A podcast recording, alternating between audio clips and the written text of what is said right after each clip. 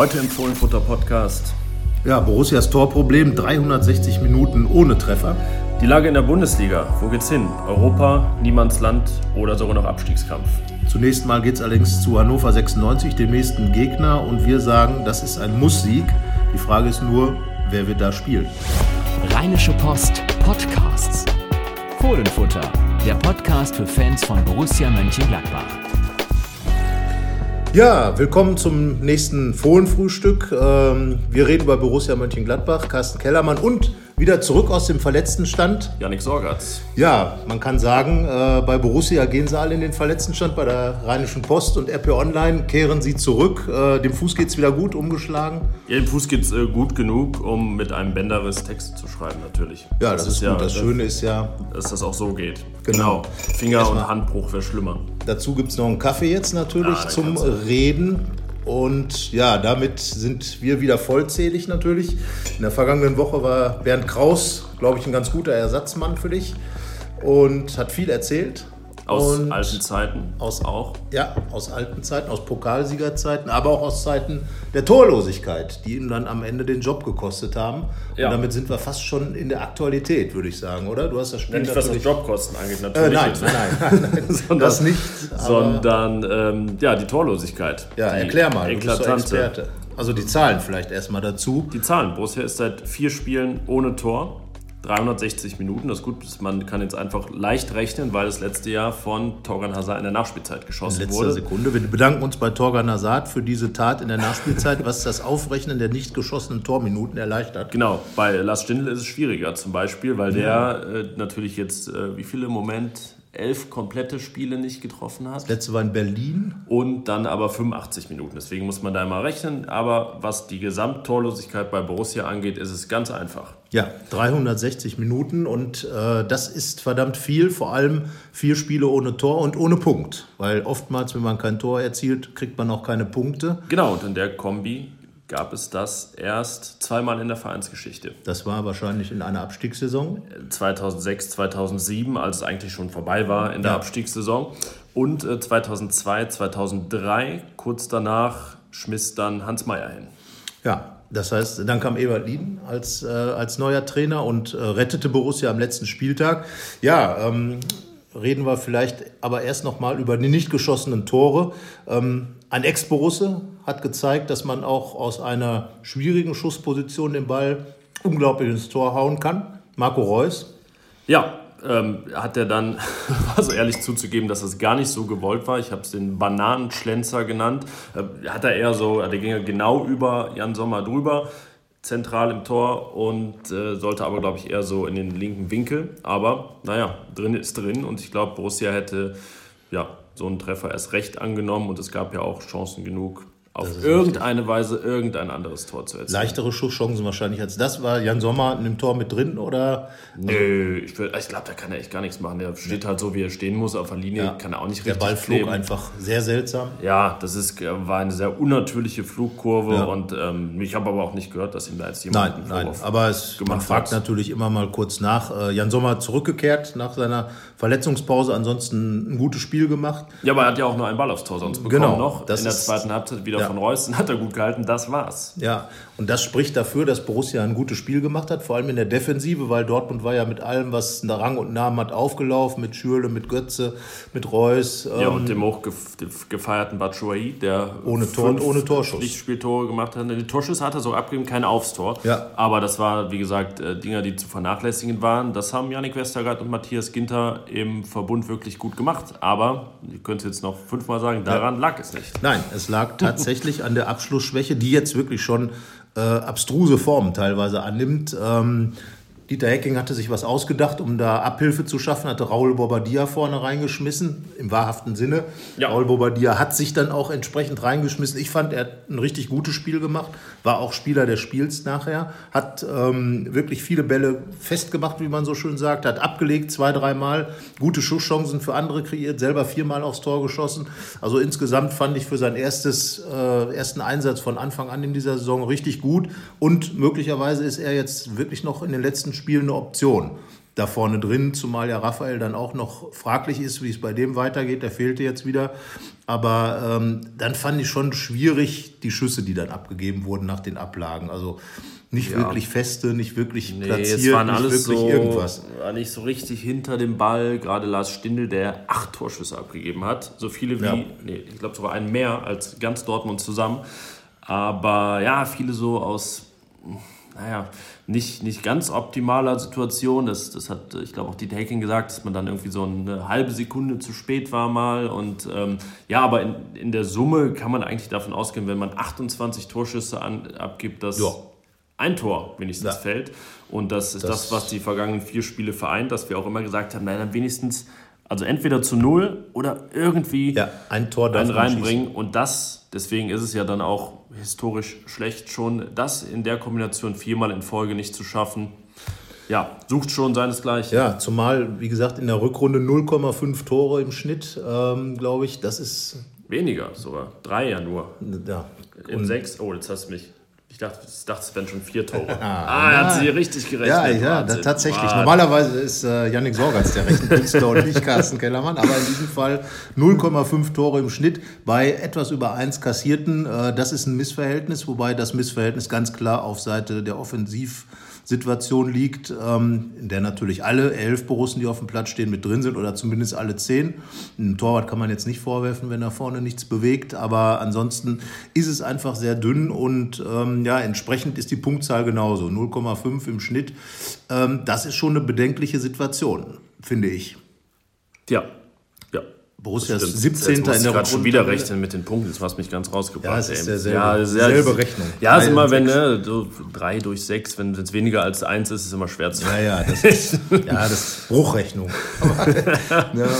ja, auf jeden Fall ne, Bruchrechnung hat ja was mit unter und über dem Strich zu tun und was die Rückrunde angeht, oh. ist Borussia unter dem Strich. Das war ja. jetzt eine wunderbare. ja, genau. Das war schon fast ja, schon wie Reus Erstmal einen Schluck Kaffee, ja. Ja, ne, Borussia 17. in der, in der Rückrundentabelle. Nur der Hamburger SV ist schlechter und da der Hamburger SV ja im Moment wirklich für alles, was Misserfolg bedeutet, steht und man wirklich nur einen Punkt besser ist als Gladbach, ist das schon eine ganz bittere Situation.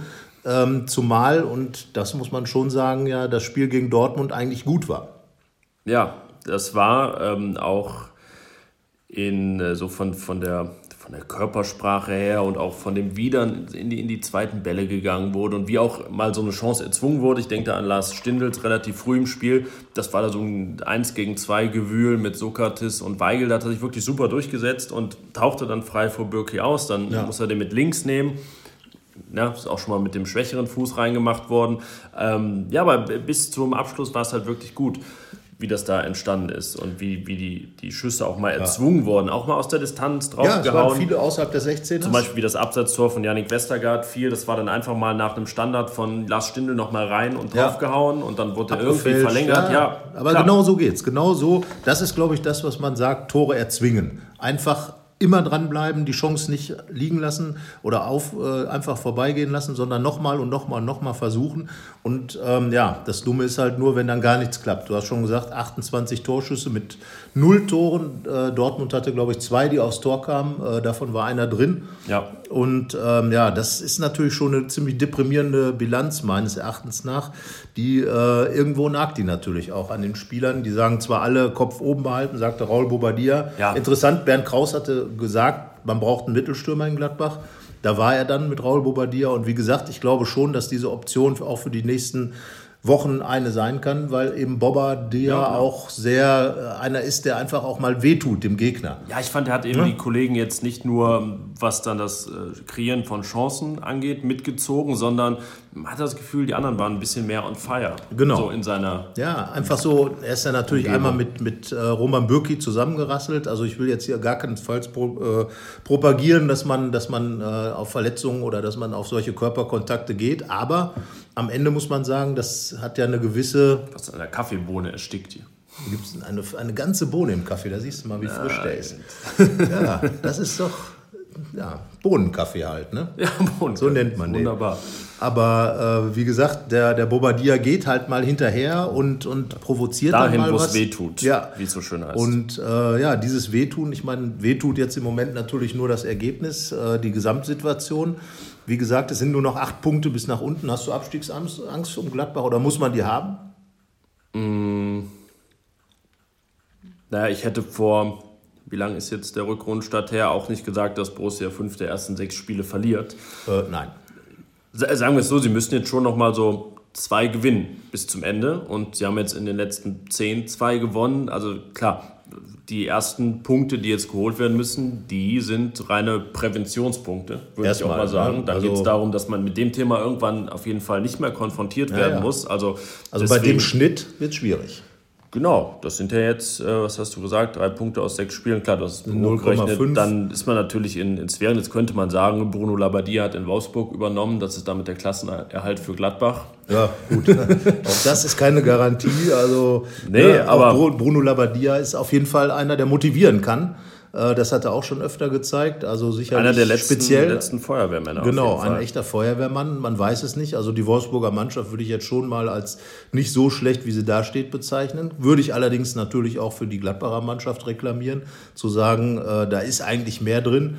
Und äh, das hat ja auch äh, letzten Endes Peter Stöger, der Dortmunder Trainer, gesagt. Die Art und Weise, wie Gladbach auch auf diesem, wie er sagt, auf der katastrophalen Wiese äh, die es im Borussia Park jetzt bei dem Spiel gab, Fußball gespielt hat und Chancen rausgespielt hat, hat ihm schon imponiert. Aber es ist auch so ein wiederkehrendes Muster in dieser Saison. Ne? Ja. Trainer, die vorne auf dem Pressepodium sitzen, Borussia loben, aber Genau. gerade mit ihrer Mannschaft gepunktet Genau, haben. und man lobt ja gerne, wenn man der Sieger ist, dann kommt einem das Lob auch leicht über die Lippen.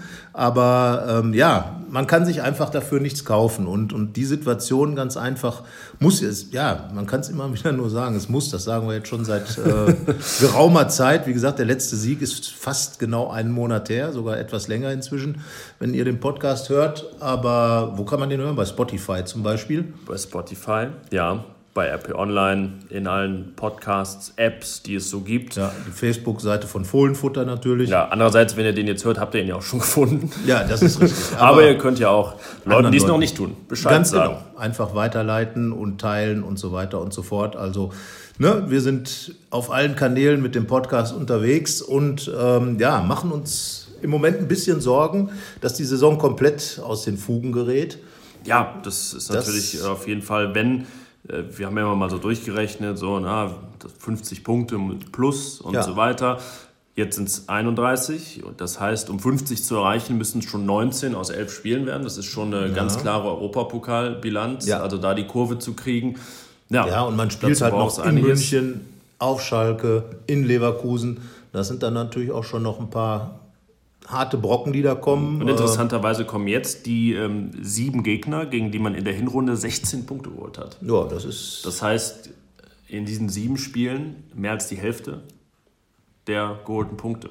Ja, In den das restlichen heißt 16 also, Spielen jetzt nur 15. beginnt eine sehr wichtige Phase. Ich erinnere mich an das erste Spiel gegen Hannover. Äh, Es gab das 1 zu 6 in Dortmund. Äh, Da haben wir dann geschrieben, das wird eine Charakterfrage, einfach um Ja. wieder aufzustehen nach dieser, dieser doch ziemlich brutalen Niederlage, die in sich völlig unnötig war. Aber eben 1 zu 6 ausgegangen ist. Borussia war in dem Moment wirklich so ein bisschen das Gespött der Leute und ist dann gegen Hannover wiedergekommen mit einem 2 zu 1 Sieg hat gearbeitet, hat gekämpft, hat in letzter Minute einen Elfmeter verwandelt. Das ist ja auch jetzt kein Standard mehr bei Torgan Hazard. Ja, hatte das nötige Glück, dass Martin Hane kurz davor die Latte trifft. Genau. So, und das sind die Faktoren, die, glaube ich, dann am Ende das meinen, der Elfmeter kam per Videoassistent zustande, wurde bestätigt. Und ähm, ja, gegen Dortmund Genau, dann haben wir also alle Themen, die nicht geklappt haben. Genau, ist jetzt genau umgekehrt. Und das, finde ich, ist einfach das, warum so ein Spiel wie das gegen Dortmund auch ein bisschen Sorgen machen muss. Denn äh, die vergebenen Torchancen, dann äh, die Situation äh, mit, der, ähm, mit dem Gerangel zwischen Sokrates und Westergaard äh, kurz vor Schluss, wo man zumindest mal, finde ich, schon mal den Videoschiedsrichter hätte etwas aktiver befragen können. Ich bin normalerweise kein Freund davon, Schiedsrichterentscheidungen zu diskutieren, aber in dem Fall, es war schon Ja, so, relativ so ein gecatcht. bisschen übergegangen, nur noch so Schwarz-Weiß-Aktionen Genau. zu, so. zu korrigieren. Aber oder- das war ja eigentlich schon sehr schwarz-weiß, fand ich. Also Ja. In dem Fall muss ich ganz ehrlich sagen, fand ich überhaupt nicht fraglich. Das aberkannte Westergaard-Tor war relativ Ja, das eindeutig wusste ja nicht. Westergaard auch selbst. Genau, und äh, die Borussen haben sich auch gar nicht äh, hinter der Mittellinie formiert, sondern eigentlich wieder in die Wir fangen den Abstoß ab Aufstellung gegangen. Aber äh, ich glaube, dann gab es noch ein Handspiel im Dortmunder Strafraum. Also in dem Fall muss man sagen, da kam dann einfach sehr, sehr viel Pech zusammen. Einmal vor dem Tor Pech und Unvermögen, dann natürlich die Schiedsrichterentscheidung oder Videoassistentenentscheidungen gegen Gladbach. Und ähm, ja, und genau solche Sachen führen natürlich dazu, dass man äh, so ein Negativstrudel noch größer wird. Ja, genau. Ich denke, dieses Dortmund-Spiel in seiner, mit all dem, was du jetzt gerade aufgezählt hast, wirkt in dieser Situation natürlich ganz anders, als wenn das jetzt am fünften Spieltag passiert wäre und vorher alles normal Ja. und so weiter. Ähm, das, das, ja, das ist ja klar, dass das jetzt auch nochmal die ähm, Probleme verstärkt. Und ja, was meinst du? Ist das jetzt für Borussia eine Möglichkeit gewesen, irgendwie so ein bisschen Mut zu schöpfen? Oder Also schwer ist zu das sagen. irgendwie nochmal so eine auf den Hinterkopf, nachdem man Also eh schon. erstmal war es natürlich eins auf den Hinterkopf, ganz klar. Aber am Ende, äh, das hat Raul Bobadilla gesagt und finde ich, hat er auch recht, es sind jetzt noch genügend Spiele da, um genügend Punkte zu holen.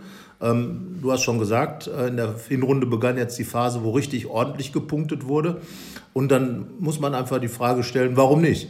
Weil natürlich dieses, dieses Spielglück muss man erzwingen und ähm, ja, ich sag mal, irgendwann kommt das Glück dann auch wieder. Das ist völlig normal. Aber wenn man jetzt den Kopf hängen lassen würde und sich in Fatalismus suhlen würde, wie es einige Fans ja auch schon tun und auch sicherlich angesichts der Situation zu Recht, die müssen ja weitermachen. Also Ja. es bringt ja jetzt nichts zu sagen, okay, wir melden uns jetzt vom Spielbetrieb ab und äh, sind damit erste Aber es ist ja irgendwie Absteiger. doch so, dass alles, was jetzt gesagt wird, ähm, klingt automatisch nach Durchhalteparolen. Ne? Weil, Aber- weil letztendlich ist es das im Wortsinne auch. Absolut. Weil das Einzige, was, was jetzt äh, wirklich was verändert, ist ein Sieg.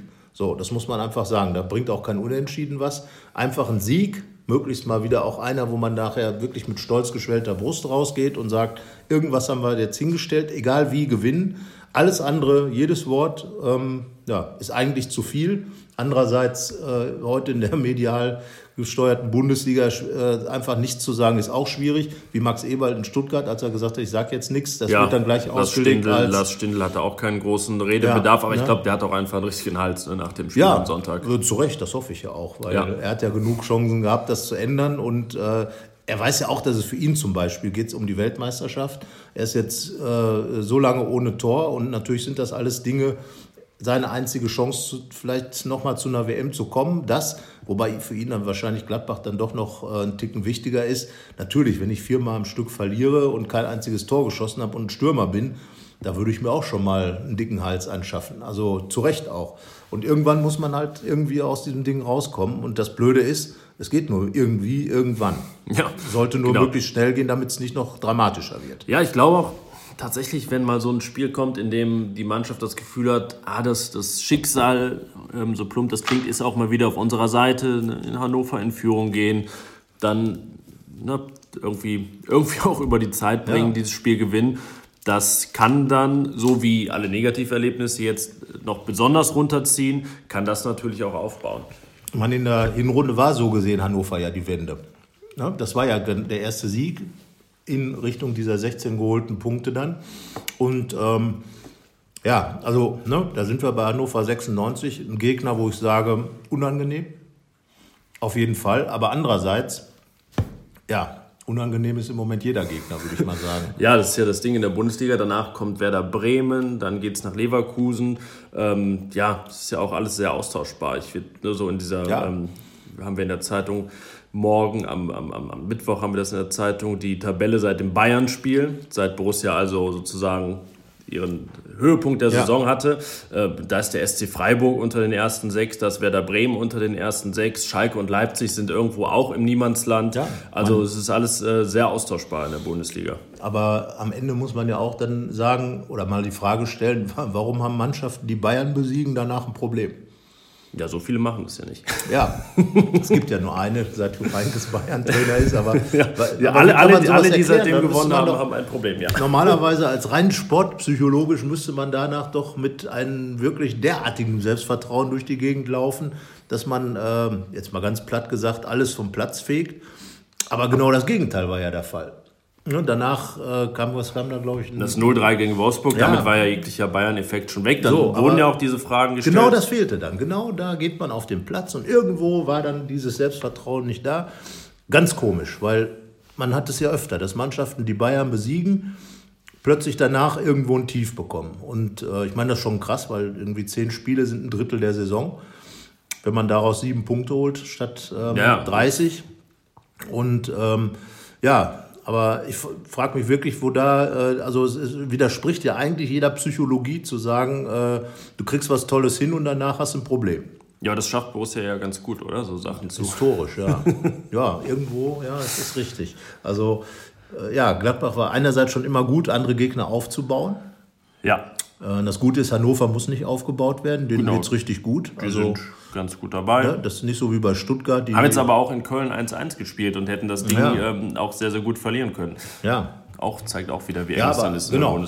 Ich meine, auch Dortmund äh, in Köln knapp gewonnen, beziehungsweise alle Dortmunder Siege, drei waren es jetzt hintereinander, hätte man auch nicht gewinnen können als Dortmund, sagen Ja. sowohl die Kollegen aus Dortmund als auch, glaube ich, äh, Peter Stöger hat es auch angedeutet, dass es noch nicht so rund läuft beim BVB, aber man punktet halt. So, und ganz ehrlich gesagt ist das natürlich besser, als zu sagen, ja, wir spielen ja eigentlich ganz nett, aber dummerweise gibt es nichts dafür. Ja, aber ich habe das Gefühl auch, wenn ich so die Reaktion jetzt nach dem Sieg von Dortmund gesehen habe, dass das auch ähm, der Gesamtauftritt in keiner Weise jetzt kritisch gesehen Nein. wurde. Man muss ja Nein. bedenken, dass der BVB hat jetzt auch nicht, war jetzt nicht völlig neben sich, aber Es ist nicht viel zur Entfaltung Ja. gekommen. hat nicht wirklich viel genau nach vorne Ja. gemacht. Natürlich hatten die auch die Europa League in den Beinen, das, das mag ja sein, aber dafür ist es ja auch der BVB und ähm, da sind wir wieder bei Ja. dem, wir haben mal über Schalke gesprochen, Ja. wie, wie da die Lage wahrgenommen wird. Da finde ich es dann ähnlich, dass ähm, im Endeffekt die Situation unter Stöger aufgrund der Punkte, die er geholt hat, Ja. jetzt acht, seine ersten acht Bundesligaspiele nicht verloren, besser gesehen wird, als sie ist. Gut, es ist auch niemandem zu verdenken. Der BVB Nein. ist jetzt Zweiter. Klar, und die hatten halt sehr viele äh, gehofft, dass sie jetzt mit Peter Bosch, dem Vorgänger von Peter Stöger, richtiger Bayernjäger werden. Und danach wird ja letzten Endes auch die Saison bemessen. Ich glaube, 19 Punkte sind jetzt die Differenz Ja. zu den Bayern. Äh, Dortmund ist zwar Zweiter, aber im Endeffekt werden sie sich sagen, können wir uns nichts für kaufen. Und ähm, ich glaube, fußballerisch äh, ist es so einfach, hat Dortmund schon lange nicht mehr gespielt. Also einfach im Sinne von, da ist kein so richtiges Dings drin. Aber gut, bei Gladbach sagt man ja auch, dass keine Handschrift äh, oder sagt der ein oder andere, dass es schwierig ist, eine Handschrift zu erkennen. Wobei ich sage, es gibt ja auch ähm, verschiedene Ansätze gegen jeden Gegner und da erkennt man dann schon einen Plan. Ich fand auch gegen Dortmund war ein Plan zu erkennen, Ja, da Gladbach spielen wollte. Doch auch mal andere Rollenverteilung. Ich fand gerade Ja. Christoph Kramer war ähm, na, gegen den Ball sehr defensiv, Ja. mit dem Ball sehr offensiv, Ja, hat dementsprechend auch am meisten gelaufen und ähm, war, nachdem man in den letzten Wochen bei ihm auch nicht so richtig wusste, wo es hingeht, dann auch wieder ähm, ja, ein Schritt in die richtige Ja, sehr Richtung. präsent halt. Und das ist wichtig auf der Position. Ja, und wie gesagt, ne, vorne mit, mit Raul Bobadilla und Lars Stindl fand ich hat gut funktioniert. Fast besser als mit Torgan Hazard, weil, weil einfach noch so dieses im Strafraum wesentlich mehr Bewegung Ja, mit Torgan. Hazard habe ich da am Dienstag, nee, am Montag, ich komme ja mit den Wochentagen durcheinander hier, am Montag jedenfalls, am Tag nach dem Dortmund-Spiel drüber gesprochen. Und das klang auch so, als wenn er eigentlich, also früher wollte er immer in der Mitte spielen, Ja. aber jetzt habe ich das Gefühl, dass er das auf Außen äh, in gewisser Weise besser findet, weil er dann eben mit Tempo kommen kann, eins gegen eins Situationen, halt einen Gegner im besten Fall stehen lassen und dann zum Abschluss kommt, weil sonst irgendwie, er braucht Tempo im Spiel und wenn er in der, im Zentrum ist, Der Weg ist kurz. kriegt er das bisher, genau, genau, er braucht halt seinen, seinen Anlauf und ja, muss dann noch am Abschluss arbeiten, aber es scheint ihm mehr zu liegen. Ja, ich glaube, Außen. einfach so dieses im Strafraum drin zu sein, dafür ist er einfach äh, einer, der dann wirklich zu sehr die Wege auch zum Tor braucht. Und wenn er dann mit Speed von der Seite kommt, in, in die Dribblings gehen kann und dann vielleicht auch mal ist er einer, Ja. der aus der zweiten Reihe schießen kann, während ein Raul Bobadilla natürlich nicht so einen großen Laufradius hat, aber im Strafraum dafür dann auch mit dem Rücken zum Tor Bälle, Bälle halten kann Ja. und Bälle bekommen kann und Genau, mit dem das Körper dann auch entsprechend. Element am Sonntag, ja. Also ähm, wäre jetzt vielleicht auch was für Hannover, weil man so eine Abwehr natürlich auch im eigenen Strafraum beschäftigen kann. Ja, wir müssen bedenken, bei Hannover sind da Sané, Ja. Anton, das sind so 1,90 Ja. Kanten und da, ähm, ja, gut, schadet es ja nicht, ähm, wenn man jetzt gerade sowieso nicht die super Dribbler hat, also sagen könnte, wir bieten genau das Ja. Gegenteil an, dann zu sagen, wir matchen das Körperliche und Genau. ähm, und halten dagegen. senden den sprichwörtlichen Büffel. Der Büffel, genau. in den ja. Strafraum, damit Hannover dann auch wieder einen neuen Rasen braucht. Ja, genau. Also es war übrigens nicht Raul Bobadilla, den Rasen zerpflügt hat im Borussia Park. Der war vorher schon so, wahrscheinlich angesichts der Wetterverhältnisse. Man darf ja nicht vergessen, dass die Stadt Mönchengladbach im Vorfeld alle äh, Rasen- und Ascheplätze gesperrt hatte. Also es war schon eine schwierige Witterung und äh, ja, dann. Ja, man könnte sagen, der einzige Ascheplatz, der offenbar war im Borussia Park. Borussia Park. Ähm, andererseits, wenn jetzt Gladbach nicht so eine spielstarke Mannschaft wäre, würde man wahrscheinlich vermutet haben, es war auch ein taktischer Ansatz dahinter. Aber das kann Ja. man, glaube ich, ausschließen, weil Gladbach und Dortmund ja beide eher über den spielerischen Aspekt kommen. Also von daher, ja, der Rasen wird ausgetauscht, ist dann gegen Werder Bremen ein neuer. Und äh, du hast noch eine interessante Statistik. Seit dieser Rasen, es war nicht gerade der Glücksrasen, oder? nee, der Rasen wurde tatsächlich nach dem besagten Sieg gegen Bayern ausgetauscht. Ähm, natürlich hat der Rasen wenig Einflüsse auf die Auswärtsniederlagen, die es seitdem gegeben hat. Ja, aber er war da. er war da und ähm, nun ja, es wurden ja auch nur äh, zwei der sechs Heimspiele gewonnen, die es da gab. Und Borussia war ja gerade zu Hause da auf dem Weg, mal Was wieder- aufzubauen, ja. Ja, genau. Das So, heißt, mit anderen ähm, Worten, jetzt wissen wir, wer schuld ist. wenn es so einfach Der wäre. Rasen. Der Rasen. Der Rasen war es, ja. Das ist eine einfache Ausrede im Fußball, aber wer weiß. Ähm, man, äh, wenn die Gladbacher schlau sind, bauen sie schon vor dem Hannover-Spiel den neuen Rasen ein. Und dann weiß man, Tun sie auch. Tun sie so, auch, das ja. heißt also, äh, da wird alles dafür getan, damit auch in Hannover der Rasenfluch beendet ist. Genau. Und, ähm, Hannover hat ja auch vor kurzem erst einen neuen Rasen bekommen. Ja. Das heißt, ähm, Ja, was heißt das? Ja. The pitch is green oder so heißt das wahrscheinlich. Aber am Ende, ähm, ja, vielleicht haben wir ja gerade den entscheidenden Faktor rausgefunden. Genau, wenn jetzt die weil, nächsten, bis der Rasen dann wieder kaputt ist. Ja. Ähm, Wie viele Spiele sind es dann? Die nächsten elf Spiele? ja, der hat jetzt nur sechs, sechs Heimspiele ja, gehalten. ist auch wenig dafür, ja. Ja. Gut, aber ist natürlich jetzt auch eher die Zeit, wo ein Rasen doch etwas mehr beansprucht wird. Ist aber auch schon sehr lange so kalt und fies, habe ich das Gefühl. Ich kann mich. Ja. Also, ne, Ja, vor allen Dingen immer so rumweinen, dass wir, dass wir da rumfrieren. Aber es. Ähm, in Stuttgart war es schon kalt, das muss man ja sagen. Du hast ja äh, aufgrund deiner Verletzung quasi in der Reha zu Hause gelegen. Aber Ja, es genau. war, ähm, es ist schon kalt gewesen im Schwabenländle. Wobei es, glaube ich, in der Woche vorher noch kälter war. Gegen Leipzig, das muss man auch sagen. ja, also, glaube, jetzt soll es doch nicht werden in Nee, Hannover. Mensch, ja. jetzt reden wir über Rasen, über Wetter. ja, ich meine, Hannover ist schön, direkt Stadion am Maschsee. Da kann man dann vorher noch so ein bisschen in die Sonne blinzeln, wenn sie dann da ist. Aber es geht ja da einfach nur darum, Hannover 96 mit übrigens dem Ex-Borussen Julian Korb. Ja, wissen wir schon Bescheid, Ja. was passiert. Genau. Danach kommt Max Kruse. Ja, genau. Also die Ex-Borussen kommen. Und dann geht es gegen Heiko Herrlichs. Aber wir haben in Gladbach gibt es ja ne? nun, das dürfen wir nicht vergessen, auch einen Ex-Hannoveraner, Lars Stindl. Und Ja. das wäre doch die Geschichte. Freunde der Sonne. ausgerechnet. Ausgerechnet. Ausgerechnet. Er trifft nie, so werden sie es in Hannover sagen, aber ausgerechnet gegen uns. Ja, Hannover, was ist das überhaupt für ein Pflaster für Borussia in letzter Zeit gewesen? Ja. Also letzte Saison haben sie da auf jeden Fall weder gewonnen noch verloren noch gespielt. Ja. So. Aber das ist ja ja schon mal was.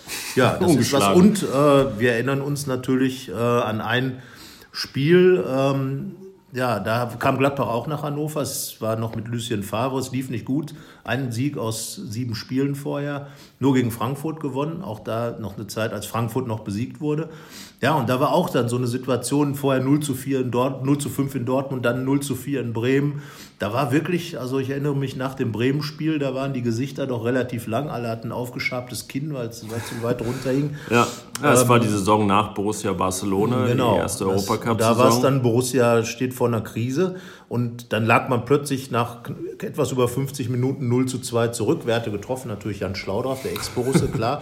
Ja. Ähm, ja, und dann plötzlich kam Alvaro Dominguez, man erinnert sich noch an ihn, und Ruhl Brauers, die nach ja, nach Standards. Standards, äh, der eine mit dem Fuß, der andere mit dem Kopf, also zwei Verteidiger-Tore. Wir wissen, der Trainer ist Lucien Favre. Außer Ja. direkten Freistößen von Juan Arango waren Standardtore Genau. nicht So. vorgesehen. Und was passierte? Genau, mit zwei Standardtoren ausgerechnet. Dann, wie gesagt, Ruhl Brauers, äh, die Namen könnte man jetzt ja austauschen, Ginter und Westergaard, wäre der Größe nach geordnet. Ja. Und ja, dann kam natürlich Juan Arango und ähm, glaube Ron Robert Zieler war der Torwart, Braun Robert Zieler, ähm, der jetzt gegen Stuttgart keinen von Borussia bekommen hat in Stuttgart, aber ähm, das war ja wieder so ein unfassbares Juan Arango-Tor. In die kurze Ecke, von genau. weit außen. Ja, von sehr weit außen. Also eigentlich hatte man gar nicht hingeschaut, weil es eigentlich eine völlig irre, irre Situation war. Oder äh, jedenfalls keine, wo ein normaler Mensch äh, direkt aufs Tor schießt. Arango hat es getan, es war kurz vor Schluss sogar, glaube ich. Und ja, 3-2. 3-2. Nach 0-2, nach nur einem Sieg aus sieben Spielen. Also ich, Und dann gab es in der Liga bis Weihnachten, meine ich, nur noch eine Niederlage. ja, und die war wahrscheinlich gegen Das war nee, das ist Stuttgart durch ein äh, wahnsinniges Eigentor von, Von- Ruhl Brauers. So, Ruhl Brauers spielt in allen Situationen eine Rolle. Nein, äh, Ruhl Brauers war am Samstag im Stadion als, als Gast sozusagen, habe ich gesehen, stand auf dem Platz, hat was Ja. erzählt, aber ähm, spielt inzwischen für die Weißweiler Elf, also ist Borussia treu geblieben. Aber ähm, ja, das äh, genau sowas würde man jetzt gebrauchen, würde ich sagen. Das wäre so der der, der, Ein ich mein, ne, Geistesblitz. also ist jetzt schwierig als Trainer vielleicht die Vorgabe zu machen, liegt erstmal 0 zu 2 hinten. Ja, kopiere bitte einen. Borussia hat auch gar keine Linksfüße mehr. Das hatten wir auch Genau. So, weil die sind ja entweder alle verletzt oder nicht mehr da. Ja. Ähm, aber wie gesagt, so dieser, die Art und Weise, wenn man sich dann ausmalen könnte, das wäre vielleicht genauso ein, ein Sieg, der so vieles äh, vielleicht freischaufeln könnte. Ja, so eine Hauptsache gewonnen, Sieg. Genau. Und äh, ja, aber dieses, glaube ich, ein 0 zu 2 aufzuholen, dann 3 zu 2 zu gewinnen und die Folgen sind dann ja auch in der Saison offenbar geworden. Und ähm, auch in der Europa League ging es dann ja anders zur Sache. Obwohl ich das Gefühl habe, dass dieser Mannschaft in der Verfassung gerade nicht gut täte, wenn sie 2-0 Äh, zurückkriegen. sicherlich würden in nicht, wobei man das natürlich bei der damaligen Mannschaft, wie gesagt, es hatte vorher ein ziemlich übles 0 zu 4 in Bremen gegeben. Und ähm, ja, das ist eben dann im Fußball schwer zu sagen. Kopieren kann man sowas nicht, zumal solche Spiele ja dann auch eine eigene Dynamik bekommen. Aber ähm, der Ansatz in Hannover zu gewinnen, also es geht. Jetzt, auch in ich schwierigen warte jetzt die ganze. Zeit. Wir reden seit äh, fast 31 Minuten. Du hast nicht das Wort Pflichtsieg gesagt. Ja, gut, Hast also du von dem Dortmund-Spiel auch nicht. Das war Vielleicht kein ist, es, ne? ist das nach dem Rasen der zweite Grund. Dass der Druck zu groß ist, wenn man sagt, man muss ein Heimspiel gegen, einen, gegen den ersten FC Mönchengladbach ein Heimspiel gewinnen. Das wäre ein Pflichtsieg. Äh, Aber der erste FC Mönchengladbach spielt in der Landesliga und ähm, das wäre dann natürlich nur ein Testspiel. Aber am Ende, ähm, ja, es ist, ich sage es jetzt einfach mal nicht, vielleicht haben das in Kombination mit dem Rasen, ist das Entscheidende. Ja, ähm, Hannover ist ja, wir können es ja Spiel um Platz 7 nennen. Ja, Hannover ist Da, jetzt muss ich gerade überlegen. Augsburg spielt auf jeden Fall, das sind ja die Mannschaften, die unmittelbar vor Borussia sind. Augsburg spielt am Montag erst in Dortmund. Ja. Das ist, äh, würde man sagen, Pflichtniederlage. An sich schon, ja. Eigentlich, Obwohl, dass Augsburg zum Beispiel jetzt das letzte Heimspiel verliert, hätte man auch nicht gedacht. Gegen Stuttgart. Dann spielt Hoffenheim gegen Freiburg zu Hause. Freiburg, das Team, das nur eins der letzten zehn Spiele verloren hat. Auch da möchte man nicht Kicktipp spielen und Nee. also nicht das alte Kicktipp, sondern das Tipp-Kick heutige. das ja auch. Ach so, ja, Mann, ich bin auch völlig neben mir. Ja, aber da, da eine Prognose abzugeben, Ist schwierig so, naja gut, aber der, der Sieger, ähm, Hoffenheim ist übrigens auch nur wenig besser als Gladbach in der Rückrunde, hat fünf Punkte geholt. ja, genau. Und ähm, ja, Hannover ist siebter momentan, einen Punkt mehr als diese 31er-Riege Augsburg, Hoffenheim, Borussia. Hertha ist dahinter, die haben 30 Punkte, die spielen gegen München.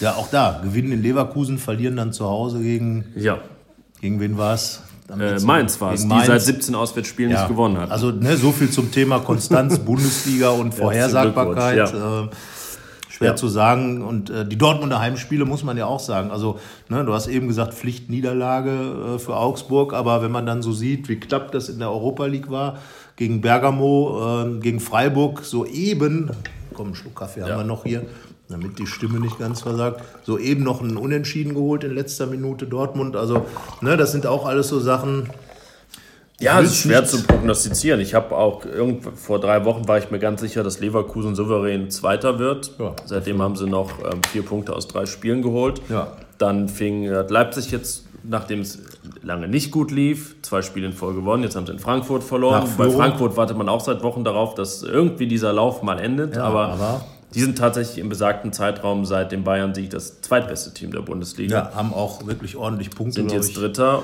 und ähm, gemacht. ja, nun ist es so, dass Borussia auf halt diese Nullpunkte in den vergangenen vier Spielen geholt hat und der Rest hat eigentlich ganz gut gepunktet. Ja. Deswegen sind es jetzt auch schon sechs Punkte Rückstand auf Platz sechs. Ja, aber Und wenn wir sagen, über Abstieg müssen wir nicht reden, bei acht Punkten muss man über Platz sechs natürlich gerade auch nicht reden. Nein, aber ähm, Platz 7. So, es steht ja inzwischen fest, das Halbfinale im DFB-Pokal.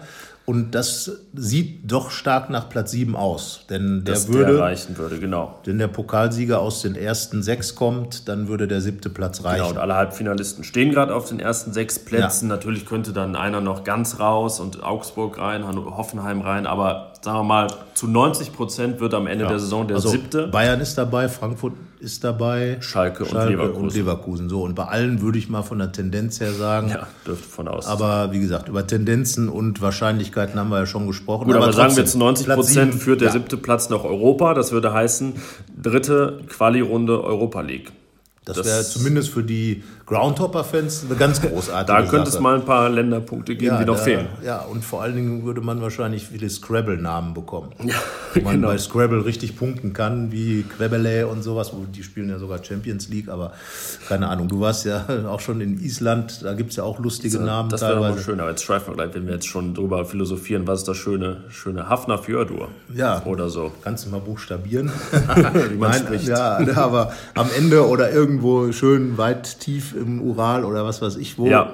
Also da gibt es auf jeden Fall diese, dieser siebte Platz und das ist für mich das, was die Gladbacher weiter im Auge haben müssen. Ja, ich Das würde sagen, es gibt, es gibt halt kein Szenario, bei dem man sagen kann, 8, 9, 10, das ist in Ordnung. Das, das ähm, wird halt schwierig mit dieser Ja. Mannschaft, ähm, unter der Genau. Voraussetzung, dass ja auch einfach, naja, ähm, Bayern, Leverkusen, Leipzig, Dortmund, Schalke, sage ich mal, fünf natürliche Teams Ja. sind, die vor Borussia stehen So, könnten. und dann- Hoffenheim, die letztes Jahr Vierter waren, Ja, aber derzeit auch- schwächeln. Also ist Borussia eigentlich der natürliche Sechste, der dann kommen Sechster, müsste. genau, so sechster, siebter, fünfter, sechster, siebter. So, das wird jetzt sagen. schwierig und deswegen muss man sagen, naja, wenn, wenn sich diese Möglichkeit gibt, dann Ja. Mhm. muss man die auch er, ergreifen. So, aber jetzt sind wir natürlich wieder, ähm, ist das eigentlich der, der zweite Ja. Schritt, weil wir gesagt haben, erstmal Präventivpunkte gegen andere.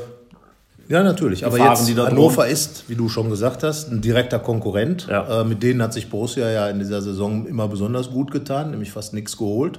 Bayern würde ich nicht als direkten Konkurrenten bei irgendwas sehen. Das war dann, Ja. ja, ne, aber ansonsten in Hoffenheim wurde gewonnen.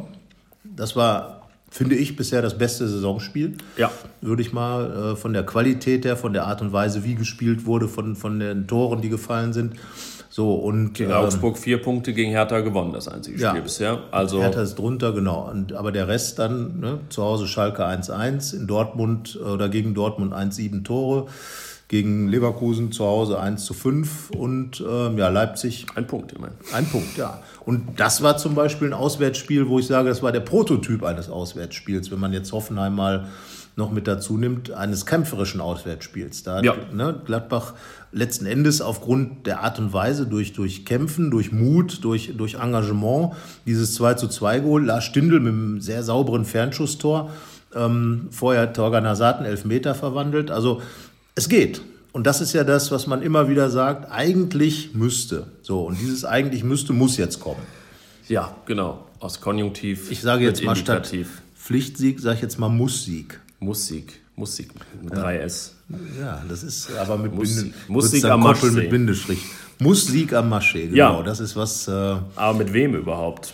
genau, das ist jetzt eine gute Frage, weil Nico Elvedi hat ja den Sorgatz gemacht, ist umgeknickt, hat sich nicht das Band gerissen, aber gedehnt. Gedehnt und So. die Kapsel. Und die Kapsel auch noch. Der wird am Samstag sicherlich nicht spielen. Ja. So, Toni Janschke hat das Knie geprellt. Auch Abwarten, war nicht dabei aber gegen, man- gegen, gegen Dortmund. So, Raphael, Ja, der ist ja immerhin kein Außenverteidiger. Das äh, ja das ist richtig. Dann bleiben wir vielleicht mal bei den Da Außenverteidigern. muss man ja auch wieder, wir haben, man muss ja immer die Hände dazu nehmen, wenn man hier nachzählt. Also Nico Elvedi, Toni Janschke, möglicherweise beide nicht dabei. Dann haben wir Oskar Wendt, Fehlt auch noch der länger. gestern immerhin ähm, nicht mehr aus dem Stadion humpelte, habe ich gesehen, äh, Ja. von seiner Behandlung, sondern ganz, er wurde getragen.